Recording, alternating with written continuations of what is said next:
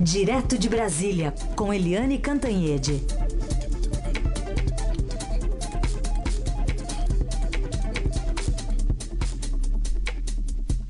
Oi, Eliane, bom dia.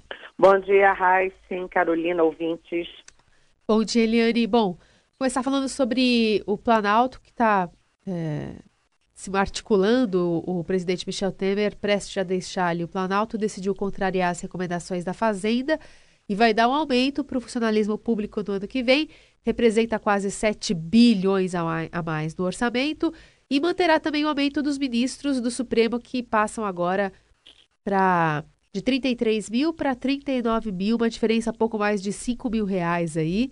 É, não sei, é um número que se aproxima muito, talvez, de um auxílio moradia, não é isso? De quase 5 mil também? O que, que você tem a dizer sobre esse efeito cascata que a gente vai ter aí nos próximos dias e meses?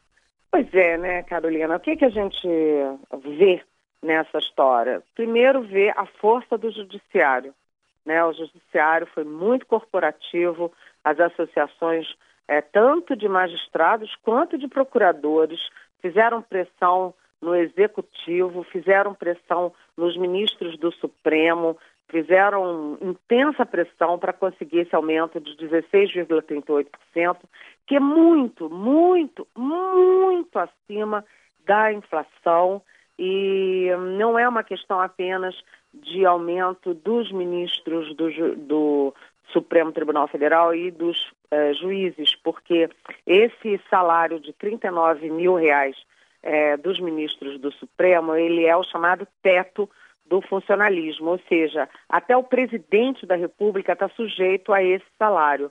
É, aumenta o salário do ministro do Supremo, aumenta o salário do presidente da República, aumenta o salário dos ministros, aumenta o salário é, do Poder Legislativo, do Poder Executivo, do Poder Judiciário, aumenta tudo. E aí é o que você disse: 7 bilhões a mais nas contas públicas e a gente vem de déficit em déficit, déficit em déficit, pelo menos quatro anos seguidos de déficit. Esse é o maior problema é, do ponto de vista de, de finanças que o próximo presidente vai encontrar. Mas foi feito o acordo, o é, presidente Michel Temer, a presidente, ainda presidente da, do Supremo, a Carmen Lúcia, é, trocaram sorrisos e abraços e comunicaram esse aumento que entra no orçamento da União para o ano que vem. Esse orçamento vai ser apresentado amanhã.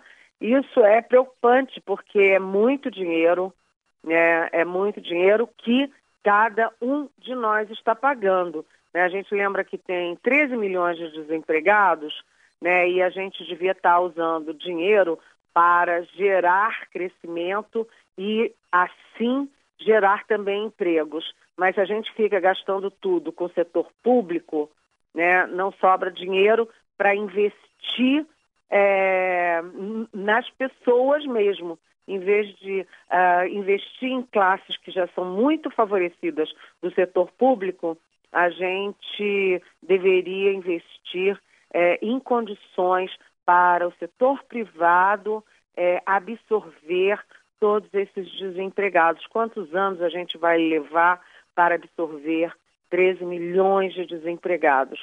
Então é uma é uma decisão de gabinete que não interessa ao povo brasileiro, pelo contrário, vai é, de encontro aos interesses da população brasileira. Uma, tanto que foi manchete de todos os jornais, inclusive do Estadão.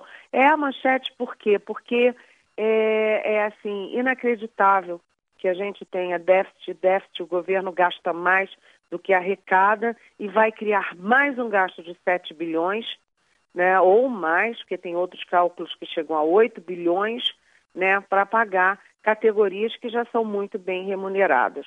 Então, 16,38% é um aumento muito grande para uma categoria já muito é, bem remunerada e que é paga com dinheiro público. Aí eles dizem, ah, o auxílio moradia está embutido nisso.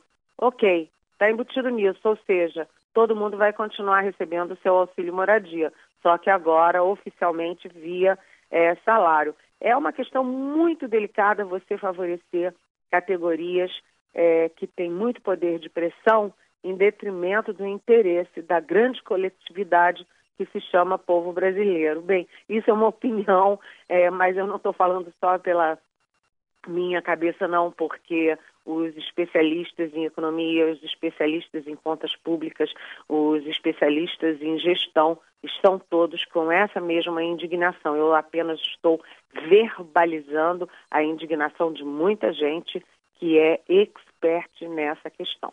Sabe que você está verbalizando também muitas mensagens de ouvintes que estão chegando para a gente. Eliane, você começou a falar sobre esse assunto, começou a chegar um monte aqui, por exemplo, é, a da Raquel Ribeiro, que é do Horto Florestal, ela fala assim, é, será que o próximo presidente, quando assumir, não pode revogar esse aumento dos juízes? Não existe uma forma de voltar atrás?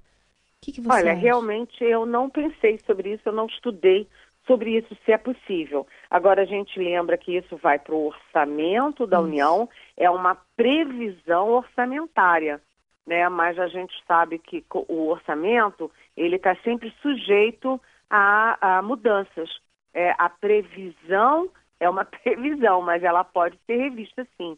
É, chega lá na, na quando chega na hora de implementar a previsão, pode haver mudanças. Tem que passar pelo Congresso e depois tem que ser executada, executada pelo Executivo é pleonasmo, mas é isso, executada pelo Executivo. Então tem muitas, vamos dizer assim, ainda muitas etapas, mas eu acho muito difícil que um presidente eleito já vá chegar é, criando um atrito deste tamanho, com uma decisão já negociada e já tomada e com uma categoria com um poder de pressão enorme como uh, judiciário. Agora, lembrando que uh, deu para juiz, tem que dar para procurador também, né? Porque as duas categorias, inclusive, quando vão ao Palácio do Planalto, cheia de pastinhas e reivindicações, elas vão juntas. Vão oito, nove associações, não apenas de juízes, mas também de procuradores. Então, é, eu acho que tecnicamente é possível, sim, você é, criar obstáculos na hora de cumprir o acordo. Mas, do ponto de vista político, não é fácil, não. É, depende do Congresso, né? E nessa matemática toda aí, eles dizem que vão acabar com o auxílio moradia, só que aí você pegar o valor que vai ser, vai ser incorporado ao salário, né? Acaba, mas é incorporado. É, é aquilo que é, acaba, mas não acaba. Isso. Na verdade, ele continua, só que continua com outra vestimenta. Hum. Ou seja, ele passa a ser a vestimenta salário, ele é embutido no salário. Ou seja, é, os juízes ganharam todas, né? É. Bom, Eliane, amanhã é um dia decisivo. O TSE convocou uma sessão extraordinária para sexta-feira, expectativa de uma definição, possivelmente, da candidatura do ex-presidente Lula. Olha, gente, é, ontem foi um dia de grandes burburinhos nessa área chamada área candidatura Lula porque uma das questões que se levantou muito, principalmente já no final da tarde, era a possibilidade é, da defesa do Lula, ou seja, da cúpula do PT, é, se antecipar a derrota no TSE e já anunciar que ele sai da, da disputa e abre mão para o aspas vice, que é o Fernando Haddad. Ou seja, em vez de esperar ser derrotado, já tomar a iniciativa mas isso até esse momento não se confirmou e o fato é que a presidente do TSE, o Tribunal Superior Eleitoral, a ministra Rosa Weber, é, convocou essa reunião extraordinária para amanhã às duas e meia.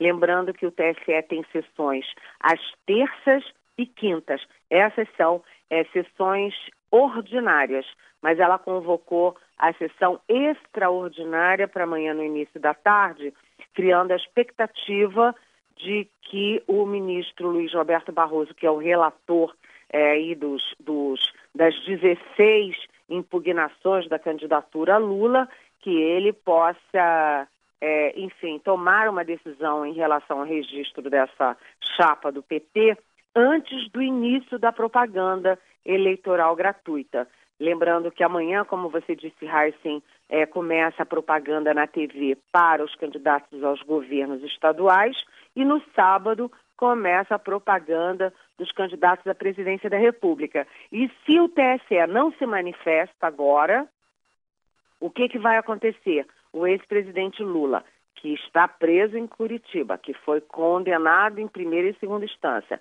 está condenado a mais de 12 anos de prisão, ele estará na propaganda eleitoral. Então, eu acho que o TSE quer, enfim, é, tomar alguma decisão sobre isso. Agora, eles estão muito fechados em relação ao que, que vai ser decidido amanhã, mas é, do ponto de vista de regimento, de, de o, o, do ponto de vista técnico, o Barroso é, pode decidir, primeiro, porque hoje, é, é preciso falar isso, inclusive, hoje vence o prazo para a defesa do Lula apresentar sua argumentação contra essa, essas 16 impugnações. Uhum. Então, hoje, como vence o prazo da defesa, abre-se o prazo para o é, relator Luiz Roberto Barroso. Primeiro, abrir quatro dias para depoimentos de testemunhas. Depois disso, ele pode ter mais cinco dias para novas provas, novas investigações e tal. Só aí já dá nove dias de propaganda eleitoral ah, para o Lula fazer campanha para uma candidatura que é ficha suja tecnicamente. Sim. Mas o relator tem poderes, sim, para dizer: não, eu estou satisfeito com tudo que eu já recebi, com as, as alegações da acusação, as alegações da defesa e decidir amanhã. Ou ele pode manter esse prazo regimental, formal e burocrático de mais nove dias. Então, amanhã será um dia D para a chapa do PT, que vai aí é, empurrando com a barriga a decisão sobre Lula. Lembrando que, depois de tudo isso, se o TSE, conforme todas as expectativas, é, cancelar, vetar é, o registro da candidatura do Lula, ainda há outras etapas porque a defesa do Lula pode entrar com recurso no próprio TSE, um recurso chamado embargo de declaração, e depois ainda pode ter recurso ao Supremo, ou seja, o Lula ainda pode ser candidato subjúdice, ou seja, enquanto correm os recursos. Mas aí, gente, será que isso é conveniente para o PT? Uhum. É conveniente deixar o Haddad no limbo, sem participar de debate, sem participar de sabatina, sem poder botar a cara? Será que é bom para o PT? Esse é um cálculo que o próprio PT tem que fazer. É, arriscado, sem dúvida nenhuma. Agora, tem uma informação que está aqui na coluna do Estadão, publicada há pouco, da Naira Trindade e da Andresa Matais. Helena, o ex-presidente Lula pediu para votar nessas eleições, lá na superintendência da Polícia Federal mesmo, com instalação ah, de urna. Exatamente. Agora, você sabe que não tem precedente sobre isso, porque é urna eletrônica, não existe a possibilidade de voto em papel. E aí, lá na Superintendência da Polícia Federal, não tem urna eletrônica, até porque os presos em celas da Polícia Federal, eles são presos provisórios. Então, não tem previsão de ter urna lá. É só que o Lula, ex-presidente da República, ele teve esse espaço diferenciado, até que eu aprovo, inclusive, é, de uma prisão diferenciada. Só que como fazer para ele votar? Ou ele vota, ou cria-se uma urna eletrônica para o Lula na Superintendência da Polícia Federal, ou o Lula vai ter que ser removido e votar numa penitenciária, porque as penitenciárias têm sim urnas eletrônicas, porque os presos têm direito ao voto. Então, essa é uma questão é, técnica, mas se o Lula sair da prisão para ir votar numa penitenciária, é, também vai dar foto, é, multidão, confusão, e isso é também palanque para ele, né? Claro, claro que sim. Bom, fala também sobre a campanha presidencial de quem está trabalhando, né, fora da, da, da cela, enfim é, nas ruas especialmente, mas parece que o patamar mudou um pouquinho, porque agora, em vez de defenderem propostas, os candidatos estão se atacando mesmo, né, Eliane? Olha, Carolina, eu diria que não mudou um pouquinho, não, mudou um pocão. Se a gente vê é, o ritmo e o tom da campanha até anteontem, mais ou menos, ele era um. Era todo mundo dizendo: eu sou ex-governador do Paraná, eu sou é, o deputado que é, detesto os políticos e vou mudar tudo. Eu sou o ex-ministro da Fazenda que vou salvar a economia. Eu sou médico de Pindamonhangaba. A partir de agora, mudou tudo. Se vocês olharem o noticiário, primeiro, o Jair Bolsonaro, que é o líder das pesquisas sem o Lula, ele é, virou uma metralhadora giratória porque ele vai em cima do PT, ele vai em cima do Alckmin do PSDB, ele vai em, em, cima do Ciro Gomes, ele vai em cima da Marina Silva, tem ido muito em cima da Marina Silva, ou seja, ele virou uma, uma metralhadora giratória contra todo mundo. O Geraldo Alckmin fica naquela coisa de vou bater mais no PT ou vou bater mais no Bolsonaro. Aí, hora, o noticiário diz que ele vai bater no Bolsonaro, hora diz que vai bater no, no PT, mas de qualquer jeito ele vai bater. E, e o engraçado é que todos os demais, eles disputam muito com o Alckmin. Por quê? Porque com uma polarização da direita com o Bolsonaro, da esquerda com o PT, seja Lula, seja Fernando Haddad, você tem um bolão ali no meio que pode e deve, em algum momento, atrair o voto útil do centro. Quem está aí nesse meio? Amoedo, é, Álvaro Dias, é, Marina, é, Ciro e o Geraldo Alckmin. Como o Geraldo Alckmin tem muito mais tempo de televisão e a propaganda começa amanhã, todo mundo tem um certo temor do Alckmin ser esse catalisador do voto útil. Então todo mundo bate muito no Alckmin. Virou agora a etapa da pancadaria. Ah, bom, vamos ver então como é que vai ser esse. Como é que chama? É o UFC? Aquela luta aqui. É o UFC, né? Vamos ver como é que, como é que vai ser para todo lado, né? Vamos para as perguntas de ouvintes. Já, Helene, tem pergunta aqui para você responder. Ah, esse tema aí do aumento aí, tá dando o que falar. A Cláudia Andrade está dizendo o seguinte: por mais que seja escandaloso, dá para entender que o aumento do judiciário vai se dar pelo fim do auxílio moradia. Aquilo que você falou agora, uma coisa meio que compensando a outra. Mas e o aumento dos servidores? Como explicar? Pergunta a Cláudia. Pois é, é... Ô, Cláudia, como explicar essas coisas todas, né? Você tem um setor público que tem esse déficit que eu falei há quatro anos, todo ano aumenta essa dívida. O novo presidente vai dar um, um déficit, uma dívida de 139 bilhões de reais, né? E você continua aumentando as categorias que já são mais bem pagas e aumentando os servidores. E não faz a reforma da Previdência. A reforma da Previdência é uma das grandes responsáveis por esse déficit. Enfim, é uma bola de neve que, em vez de tentarem enxugar essa bola de neve, ela continua aumentando. E aí aumenta o servidor, aumenta, aí a outra categoria aumenta, aí os servidores nos estados aumentam, você vê. Rio de Janeiro quebrado, deixou de pagar funcionário. Minas quebrado deixou de pagar, atrasou funcionário. Rio Grande do Sul quebrado, Rio Grande do Norte quebrado. Os estados estão todos quebrando, é, e os funcionários querendo aumento, enquanto a prioridade não é dar aumento para funcionário público. Desculpa, meu pai e minha mãe foram funcionários públicos, aliás, exemplares, mas a prioridade é, é aquecer a economia, aquecer o setor privado para que o setor privado tenha energia, musculatura para criar empregos para os 13 bilhões de desempregados. Gente, não está na hora de aumentar o gasto público, está na hora de reduzir gasto público para poder investir na capacidade do setor privado de absorver mão de obra. Tem mais perguntas sobre o judiciário. Bom dia, pessoal do Eldorado. Bom dia, Eliane. Acordei ouvindo que foi autorizado pelo Michel Temer o aumento dos dos funcionários da justiça e eu só quero te fazer uma pergunta, Eliane. Que país é este? Um grande beijo para vocês e até. E eu sou a Vânia Xeres.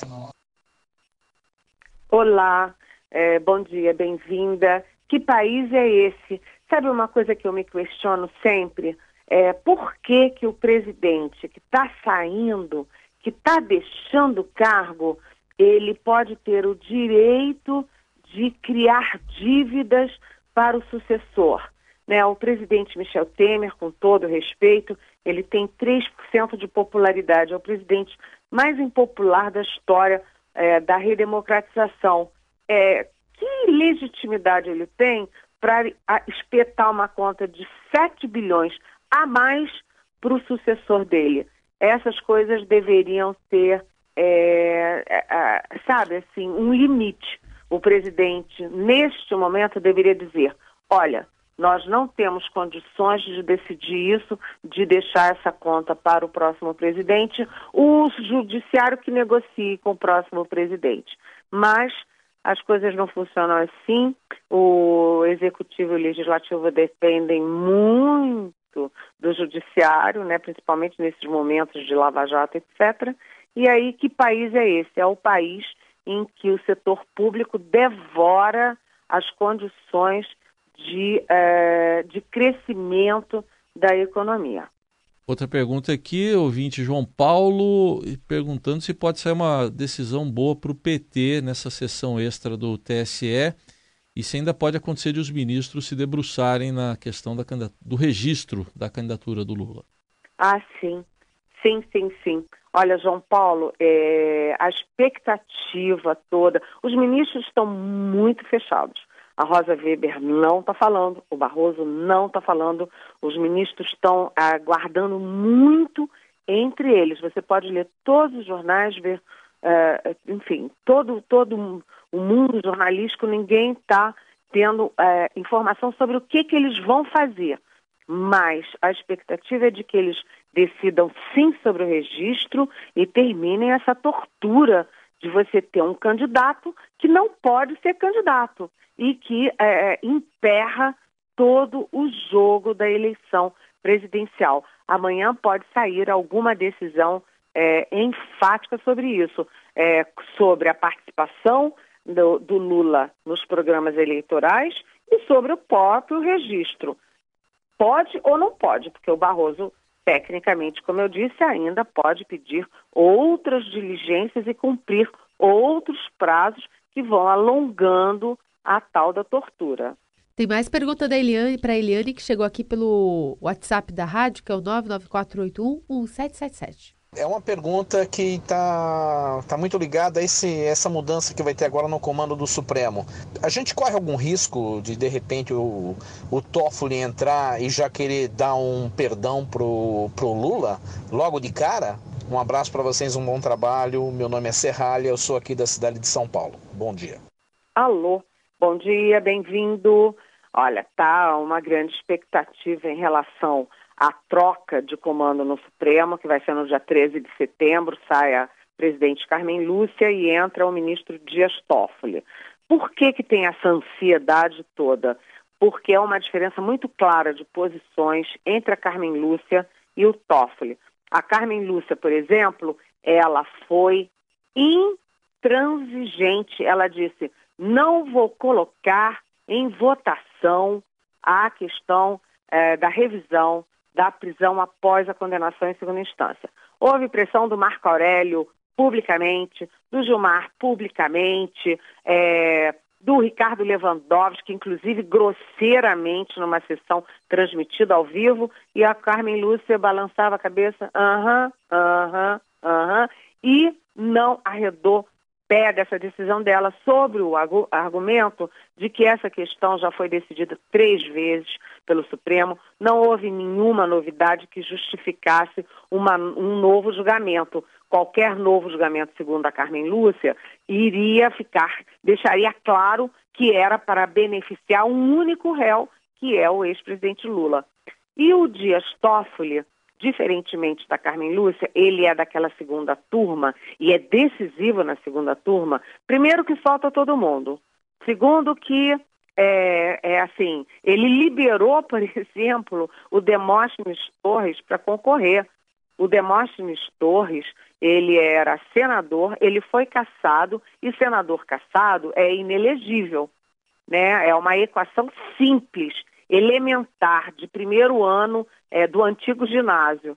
Mas o Toffoli, com uma canetada, ele permitiu que o Demóstenes inelegível se tornasse elegível nas eleições desse ano. Então o Toffoli, ele é muito cara de pau. Ele, assim, desculpa a expressão, mas ele não, ele não tem medo da, das críticas. Ele vai, pisa fundo. Hum, e a expectativa era de que a primeira coisa que ele fizesse ao assumir fosse colocar em votação a não prisão após a condenação em segunda instância. Mas o Toffoli já deu declarações públicas de que não vai mexer com isso neste ano. Ou seja, agora tem o fator complicador de que o Toffoli foi advogado do PT, foi da Advocacia Geral da União do PT, ele é muito próximo do ex-presidente Lula, mais próximo ainda do é, ex-ministro José Dirceu, que ele, Ricardo Lewandowski e Gilmar Mendes deixaram solto, apesar de condenado a mais de 30 anos de prisão. Enfim, é, muita coisa vai mudar sim no Supremo, mas a questão mais imediata, que é a questão da prisão em segunda instância, o Toffoli deu declarações dizendo que não vai mexer nisso neste ano. Muito bem. Antes de Helene, deixa eu dar uma notícia. Acabou de sair o dado do desemprego do IBGE. Se a gente olhar assim, houve uma queda. Uma queda aí do, caiu para 12,3% desemprego, queda de 4,1% em relação ao trimestre anterior. É o trimestre encerrado em julho, só que ainda é um drama social. São 12 milhões e 900 mil desempregados por essas informações do IBGE. Caiu, mas está bem ruim ainda, né? É uma pena isso. A expectativa do governo é, era de que a essa altura o desemprego tivesse caído profundamente, mas a greve dos caminhoneiros interrompeu esse processo e a gente vai chegando ao fim do ano com essa tragédia social, né? Muito bem, Eliane Cantanhede que volta amanhã aqui ao Jornal Dourado. Obrigada, Eliane. Boa quinta. É, fique boa logo dessa gripe, viu, Carolina? dá, pra, dá pra notar, eu, eu né? tava dá querendo... pra notar, dá pra notar. Eu tava querendo pedir aqui, Eliane, pra ela falar Messias, só pra ver o que que sai. Fale Messias, Carolina. Bessias. Ah, tchau, hein? Beijão, até amanhã. Até.